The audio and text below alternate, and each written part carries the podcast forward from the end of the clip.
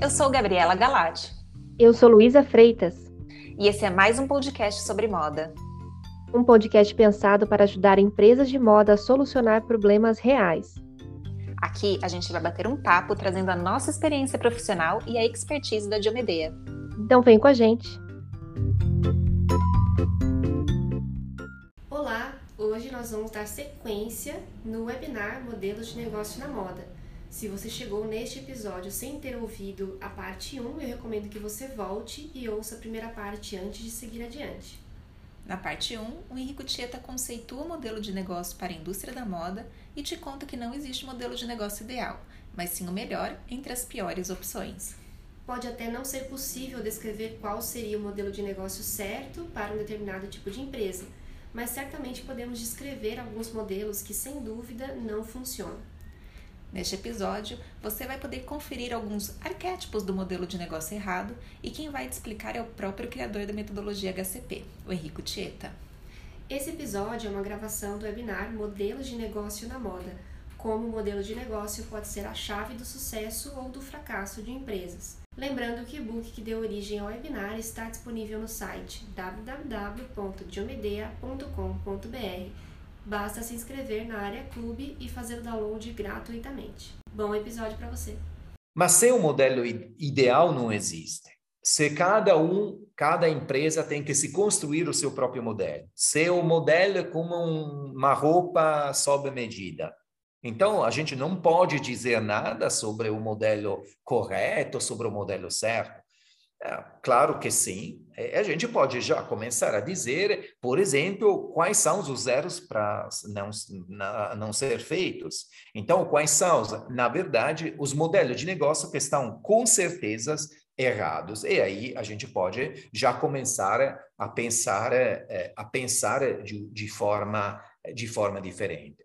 Por exemplo, todos os modelos ou todas as pessoas que imaginam que a solução dos problemas passa exclusivamente por uma estratégia, sem considerar o todo do modelo de negócio, é, possivelmente esses modelos, essas estratégias estão, vão eh, vão ser, é, tem, é, vamos dizer assim, o, o, o, o resultado de não dar certo. E um exemplo muito claro, até que a gente escreveu um e-book sobre isso, é a relação, por exemplo, entre o modelo de pronta entrega e o modelo por pedido. Quase todas as empresas que trabalham com pronta entrega queriam trabalhar por pedido e quase todas as empresas que trabalham por pedido queriam trabalhar pronta entrega, né?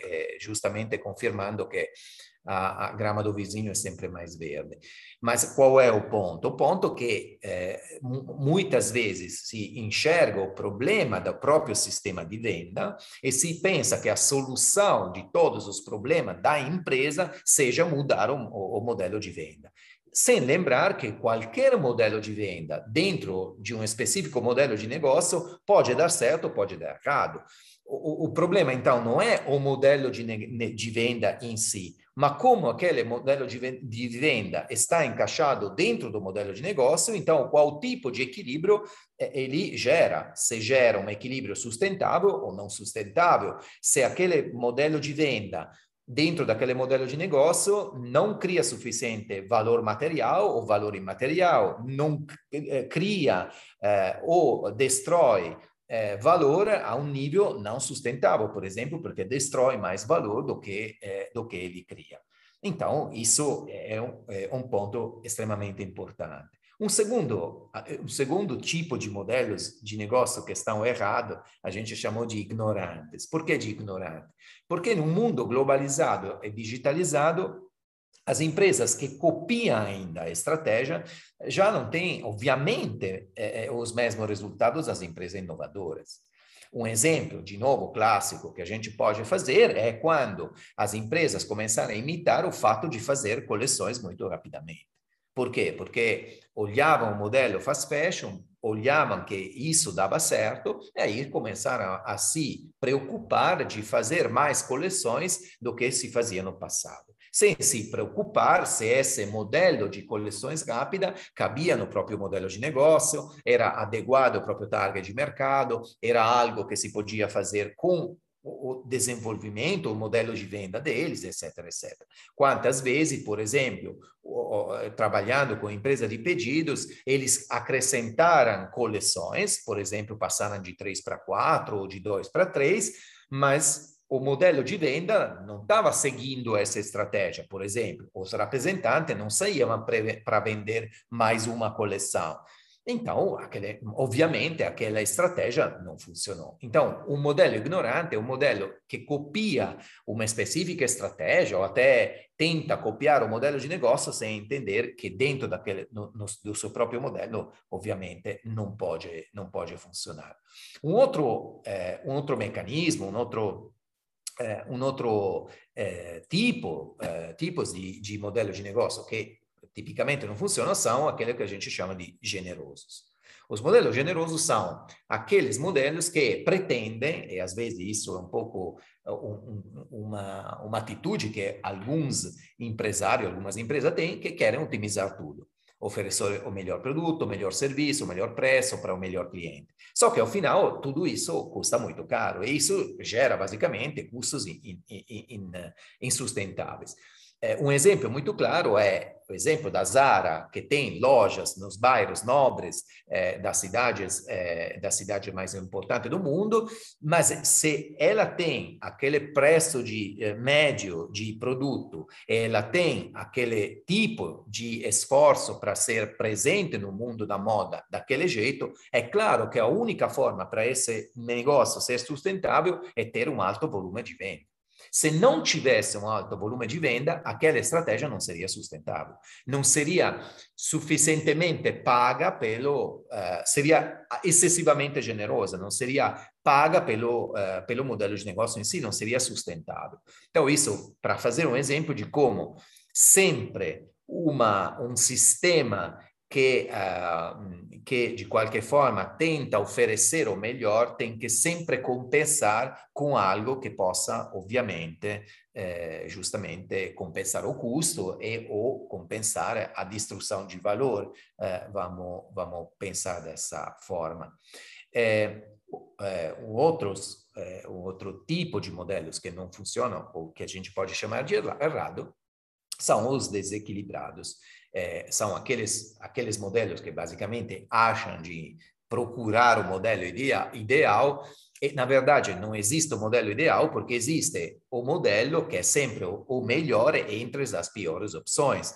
Ou seja, sempre vai ter um defeito, sempre vai ter um problema com qualquer um do, do, do modelo de negócio. Um exemplo clássico é, de novo, trabalho por atacado, trabalho por varejo. É, qualquer tipo de modelo de venda ou target de venda sempre vai ter um problema. O atacado per, eh, permite, com pouco esforço, com relativamente pouco esforço, garantir volumes maiores, eh, mas é claro que o controle do cliente final é muito baixo. Ao mesmo tempo, no varejo, tu tem um controle de, do cliente final muito elevado, do consumidor, mas eh, são muito caros, porque para poder garantir volume, tu tem que ter vários, eh, várias lojas e ser presente em vários mercados. Então, vou terminar com essa frase, e acho que a gente consegue justamente terminar em meia hora, eh, deixando depois vocês com as perguntas. Essa frase eu queria depois comentar com um pouco de eh, eh, cada palavra, porque compreender, acompanhar medir quando necessário, intervir no modelo de negócio é a única forma de manter um negócio competitivo de maneira efetiva e a longo prazo. Então, eu queria só eh, com, comentar quatro, os quatro verbos aqui. Compreender. Compreender, a primeira coisa significa entender como funciona. É, muitas das coisas que a gente comenta, não somente empresário dentro da própria empresa, mas do que a gente comenta, por exemplo, muitas vezes em cima né, de estratégia de, de empresas que têm ou não têm sucesso, às vezes a gente não compreende. E não compreende porque a gente não olha com mais atenção como é que eles desenvolvem o, o negócio. Então, a primeira coisa é compreender. Acompanhar. Acompanhar significa que, basicamente, um modelo de negócio evolve no tempo porque evolve o contexto, evolve o mercado e o que antes era sustentável, hoje pode não ser mais. o fato de eu perder o controle do cliente eh, final pode ser sustentável no primeiro momento de vida da minha empresa, mas depois, a um certo momento, não pode ser mais é, viável. Então, isso é um ponto. Medir. Medir é, é medir significa que nós podemos medir a construção e destruição de valor, nós podemos medir a construção de valor material, a construção de valor imaterial. Então, o que significa? Que tudo isso pode ser, obviamente, é, construído, pode ser construídos indicadores para medir isso, mas precisa um olhar diferente, eh, precisa prestar atenção exatamente ao fato que eh, numa empresa de moda não somente eu crio valor, mas destroio, não somente existe o valor material, mas existe também o valor imaterial e vice-versa. E depois, ovviamente, intervir. Intervir significa que eh, sempre mais eu devo ter a capacidade de mudar a minha forma de competir no mercado e, conseguentemente, o meu ponto de equilíbrio. Eu vou deixar, eh, deixar essa última página onde nós temos, eh, obviamente, tem a possibilidade de acessar o e-book do, do modelo de negócio que a gente preparou com uh, esse conteúdo e, e, mais, na verdade, eu resumi muito rapidamente. Uh, existe também uma websérie uh, sobre o modelo de negócio da moda. Tem vários episódio, episódios já no ar, daqui a pouco vai ter o quarto episódio. Essas, essa série é bem legal, porque de uma forma muito didática, até simpática, eu acho, é, eu acho tem a possibilidade de aproveitar desse, desse conteúdo. E também tem o nosso podcast, é, mais um podcast sobre moda. Aqui nós temos a Luísa e a Gabriela, que normalmente dirigem e conduzem é, esse, esse podcast. Então, é, vai ser um prazer se vocês, é, obviamente, também eh, podem escutar um, uma parte desse conteúdo e muito mais eh, no, nosso, no nosso podcast. Eh, eu acho que vou terminar aqui. Vou deixar a palavra para vocês, se vocês têm curiosidade, senão a nossa missão é cumprida, porque nós terminamos em 30 minutos. Exatamente. Eu queria comentar, então já, já esgotou o tempo que a gente prometeu para vocês, e a gente está chegando ao final, mas é, além de agradecer a presença de cada um, a gente vai abrir espaço agora para quem tem perguntas, né? E queria também convidar você a continuar nos acompanhando nas nossas redes sociais, no LinkedIn de Almedeia Brasil, no Instagram e também no Facebook, todos com o nome de Almedeia Brasil.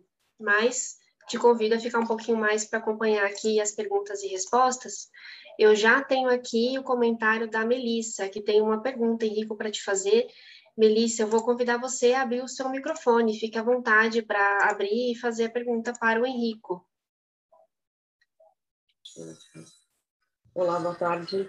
Tudo bom? Eu vou fazer rapidinho, que está um barulho enorme aqui. Desculpa, ter uma obra aqui perto. Henrique, eu queria saber é, qual você acha que são os maiores erros que as pequenas empresas cometem quando elas iniciam e, se possível, com olhar para as empresas de acessórios, calçado e, calçados e bolsas? Bom, é, são muitas, Melissa. É, a pergunta é, é difícil, é, mas assim, é, de uma forma geral, é, quando você olha no mercado do acessório, existe uma um dos zeros é justamente procurar precisa precisa conhecer muito bem o canal de, de venda. Porque uma das coisas que a gente está assistindo no mundo é como sempre mais é, a, a moda, considerado vestuário, está absorvendo sempre mais a, a moda acessórios. Então, é, é, as duas coisas são sempre mais é, interconectadas. É, e isso significa que a, a, mudança no mercado também do, canal de distribuição, ou seja, o canal de venda vai ser, vai ser radical. E em alguns mercados isso já se completou como fase de mudança. É, hoje, é, hoje eu acho que no Brasil ainda estamos no início dessa, dessa transformação. É, mas é claro que é, esse, esse, esse produto é um produto absolutamente crucial. Por exemplo, um estudo eh, sobre as marcas de luxo mostra como as marcas de luxo que tiveram a melhor performance financeira são as, as empresas que conseguiram a desenvolver e, e, aproveitar da melhor forma do mercado do, dos acessórios. Então, é, é, absolutamente claro que esse mercado é muito difícil, mas ao mesmo tempo é, é extremamente, extremamente, com um potencial extremamente alto. Tá?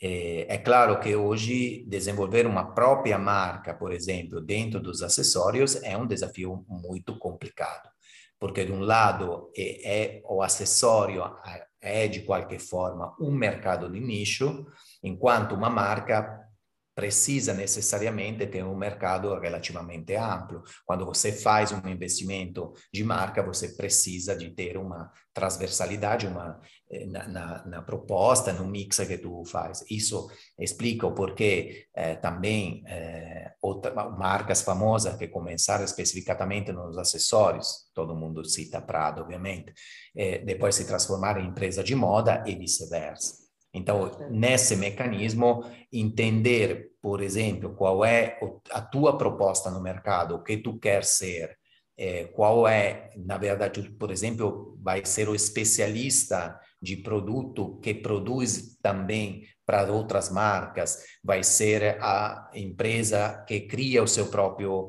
a sua própria franquia, que cria a sua própria rede de lojas. Então, todos esses mecanismos são mecanismos que nos, nos acessórios é, são ainda mais complexos, porque é, ganhar escala nesse mercado não é simples, diferentemente que no, no vestuário é, é, um pouco mais simples, né? É, então, realmente a questão da escala é o que torna uma estratégia sustentável ou não sustentável. E essa questão da, da escala, então, é crucial. Então, se eu, se eu tivesse que é, dizer uma primeira coisa, eu diria que um erro típico é não considerar qual escala tu precisa para tu atuar aquele tipo específico de modelo de negócio que tu tem na cabeça. E muitas vezes a escala não é compatível com o modelo de negócio que em si funcionaria super bem, mas que precisa de uma escala diferente. Não, tranquilo. É, acho que é bem por aí. E aqui também, uma diferença que eu vejo também dentro dessa dificuldade é que aqui no Brasil a relação de compra, vestuário, acessórios é, é, é maior para vestuário, um pouco menor ainda para acessórios, quanto na Europa, em que essa escala geralmente ela é um pouco mais equalizada ou até chega a ser maior em alguns momentos para calçados e bolsas. Né? Uhum. Né? Mas acho que é, é isso mesmo. Muito obrigada. É, eu que agradeço, Melissa. Bom, vamos agora com a pergunta da Adriana. Adriana, fica à vontade para abrir o seu microfone e fazer a sua pergunta. Oi, Henrico, boa tarde, boa tarde, boa tarde. a todos. É, Henrico, eu vi na sua apresentação que você citou o fast fashion como um modelo de sucesso, né? É, hoje a gente não pode nem falar em fast fashion, essa palavra está até, né, é muito demonizada. Qual você acha que seria um modelo de negócios de sucesso que que venha para substituir em partes o fast fashion é, e a empresa possa fazer é, produtos né, é, novos, né, no, ter novidades e com qualidade, né, que era a reclamação do fast fashion, e ainda ter um preço que lhe dê lucratividade. Você está querendo fazer um modelo generoso, um modelo que oferece tudo ao mesmo tempo, e isso corre o risco de não ser sustentável. Então, a minha, minha provocação é: não se pode. Porque, de qualquer forma, tu tem que decidir o que você renuncia. É isso o que faz um modelo de negócio. Tu tem que renunciar a alguma coisa. E tu tem que renunciar a coisa que menos é importante naquele momento, naquele contexto, para aquele teu mercado. O que renunciou de fato o fast fashion?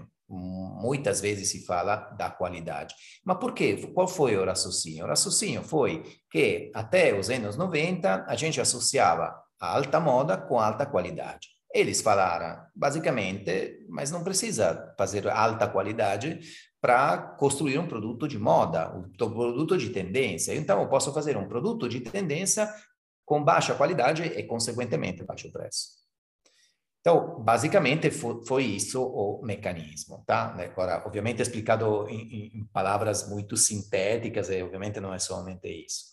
Mas é, um ponto é claro, que o modelo fast fashion hoje, é, eu vou fa falar uma coisa forte, não funciona mais. E não funciona mais, não porque a gente, todo mundo acordou que precisamos ser melhores, precisamos ser mais sustentáveis, o que é verdade, mas não, não é por isso que não funciona. É, por, é porque, basicamente, eles ganharam, fundamentalmente, conseguiram cobrir toda a cota de mercado que eles podem cobrir. Ou, ou, ganhar toda a cota de mercado. Mais que isso, é difícil imaginar um crescimento além daquilo que aconteceu. Se tu pega o fast fashion como um todo, pega o fast fashion no Brasil, eu acho que basicamente saturou o mercado. Então, o que significa? Que a única forma para uma empresa crescer é roubar mercado de outras empresas. Mas é claro que os crescimentos que a gente globais, tá, do mecanismo fast fashion, não de cada uma das empresas, do passado dificilmente vão voltar. Só que esse modelo está, funciona somente se os volumes são progressivamente maiores. Então, o fato que o mercado não garante mais esses volumes progressivamente maiores, eu acho que o modelo realmente está começando a falhar. Mas isso é muito claro quando tu começa a ver as estratégias que as empresas de fast fashion estão fazendo. Por exemplo, a CA está é, fazendo vários acordos com a Enjoei, e tu pode te perguntar, mas poxa, como é que é assim? O, o, o diabo está fazendo o acordo com água santa, a gente fala isso, não sei se se fala no Brasil também. Tem alguma coisa que não está funcionando, né? Parece diabo e anjo. E, na verdade, é o mecanismo de procurar um outro tipo de modelo e conseguirem a, justamente construir, continuar a construir valor material e valor imaterial. Porque do mesmo jeito como eu preciso de volume, eu vou começar a construir ou a manter valor imaterial, por exemplo, dizendo o fato que eu não gosto mais de uma roupa não significa que essa roupa não tenha um valor para Luísa. É só passar essa roupa do Enrico para a Luísa, mas a roupa em si, o valor material está mantido. O que eu consigo renovar é o valor imaterial, porque para mim o valor imaterial hoje daquela roupa está zerado, mas para a Luísa não. Porque o valor, diferentemente do valor é, é, material, o valor imaterial é subjetivo. O valor material significa qualidade.